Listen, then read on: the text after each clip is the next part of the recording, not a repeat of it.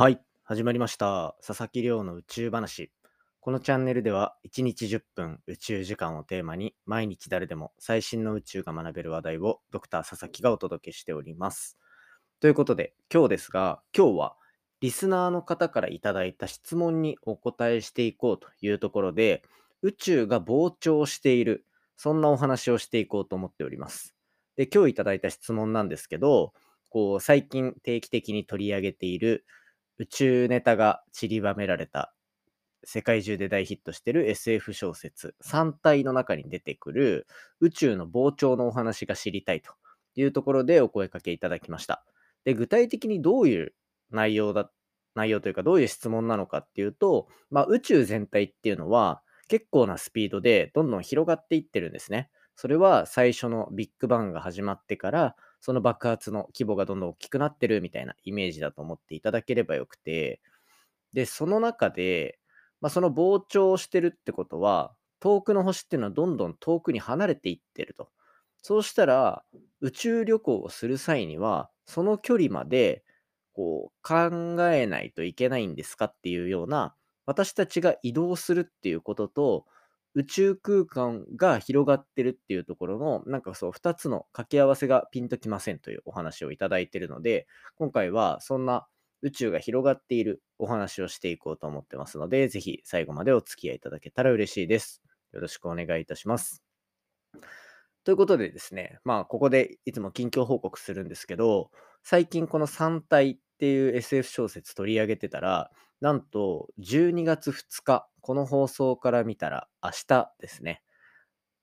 アメトークテレビ朝日かな？のアメトークで本屋芸人の中で紹介される予定があるというところを耳にしました。でなんかちょっと早めから僕この中で宇宙ネタの部分解説してるのでなんか少しでもこの小説興味湧いたりした方はですねなんか番組とかで見るなり口コミ見るなりして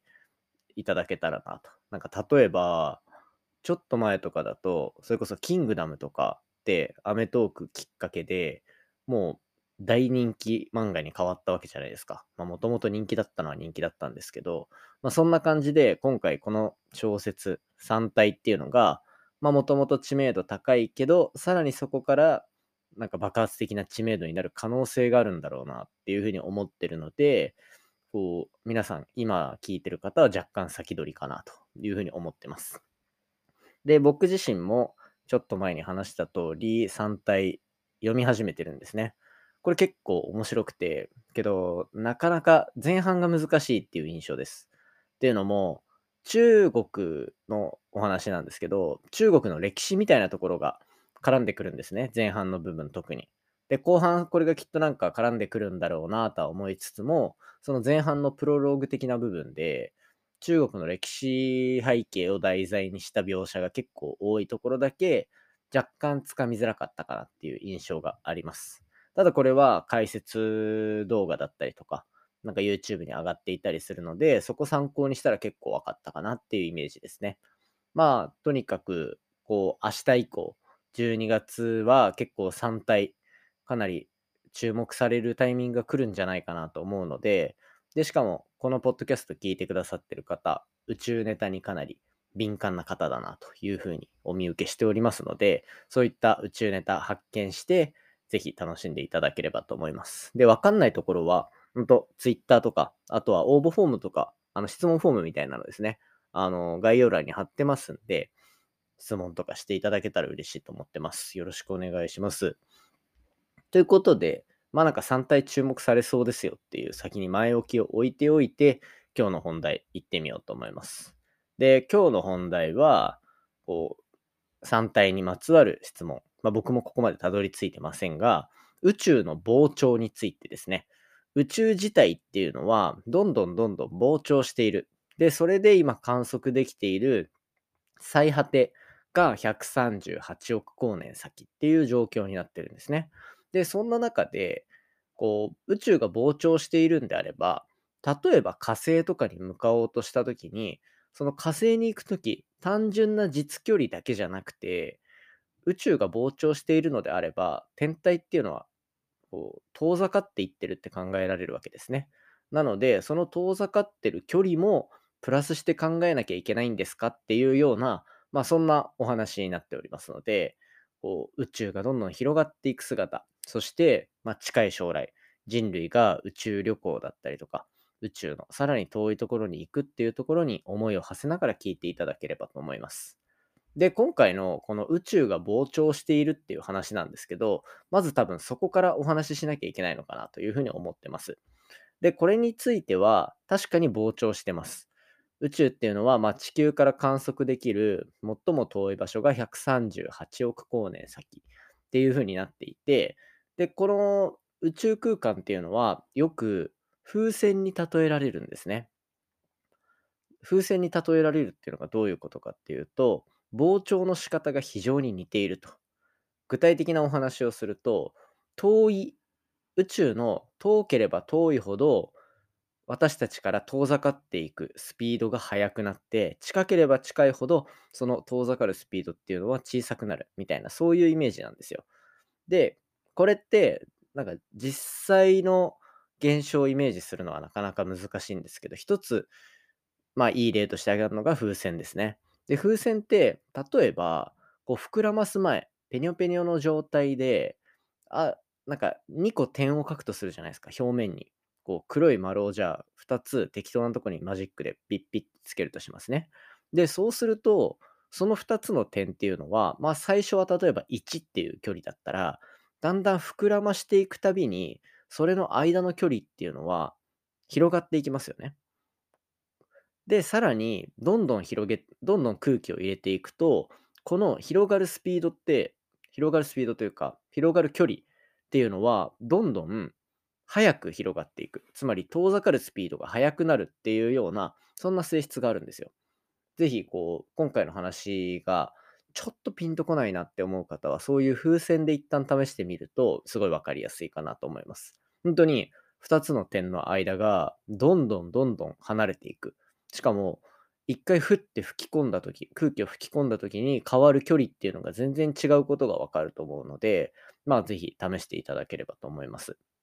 で、まあそんな宇宙を風船に例えるような話があるんですけど、まあ今の話をざっくりまとめると、この遠くに行けば行くほど、この宇宙空間が広がっている空間が遠ければ遠いほど、天体が私たちから離れていくスピードっていうのは速くなるわけですね。で、この私たちからどのどのぐらいのペースで遠ざかってるのかっていう宇宙の膨張の加速を示す数字っていうのがもう研究でゴリゴリゴリゴリ求められてるわけです。これがハッブル定数と呼ばれるもので今もこういろいろ研究が進んでいる中でいくつか候補が上がっております。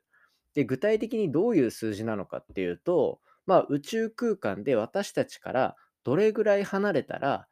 この遠ざかっていくスピードがより増していくのかっていうところで言うと、これ、ハッブル定数っていうのは、とプランク、プランクが求めた、えっと、まず出てる数字っていうのはいくつかあるんですが、一つが73.2っていう数字です。73.2。これはどういう数字なのかっていうと、なかなか難しいんですけど、72点、72っていくつだ ?73.2、すいません。73.2km 毎秒のスピードで離れていくっていうこの加速があるんですね。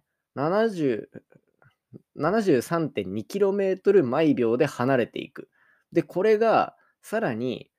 遠く330万光年さらに離れるとさらに67、えっ、と、73km 毎秒速くなる。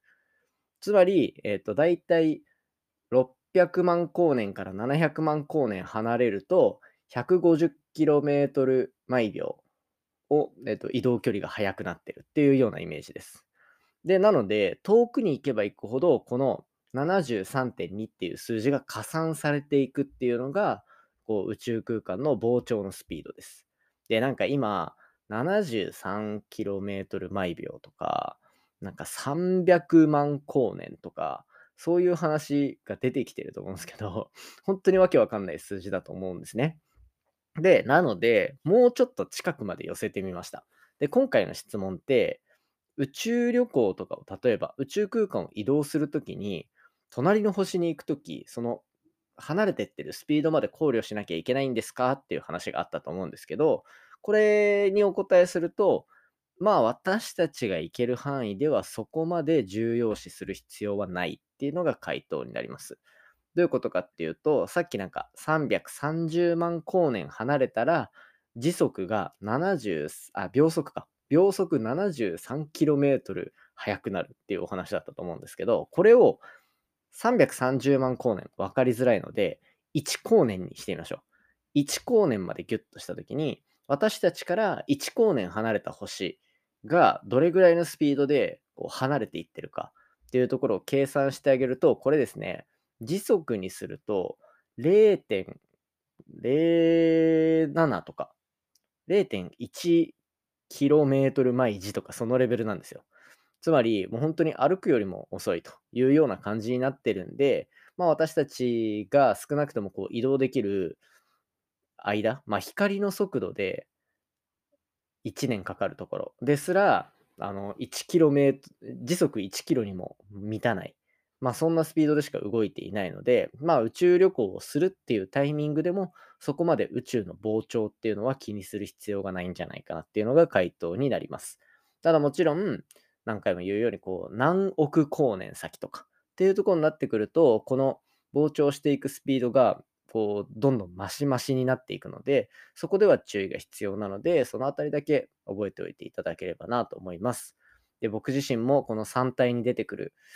宇宙ネタ取り上げるの非常に好きなんですが、僕自身がそもそも3体を読み始めたばかりというところで、この宇宙膨張がどういうふうに関わってくるのかは、皆さんと一緒に楽しんでいけたらなというふうに思ってます。ということで今日はリスナーの方からの質問というところで宇宙の膨張と宇宙旅行の関係について紹介させていただきました。今回の話も面白いなと思ったらお手元のポッドキャストアプリでフォロー、サブスクライブよろしくお願いいたします。番組の感想や宇宙に関する質問については Twitter で募集しております。ハッシュタグ宇宙話宇宙が漢字で話がひらがなになってますので、じゃんじゃんつぶやいていただけたら嬉しいです。で、繰り返しのご案内になりますが、第3回ポッドキャストアワード、リスナー投票を受け付けております。投稿内、えっと、応募内容についてはコピペでできるようになってますので、概要欄覗いてみてください。それではまた明日お会いしましょう。さようなら。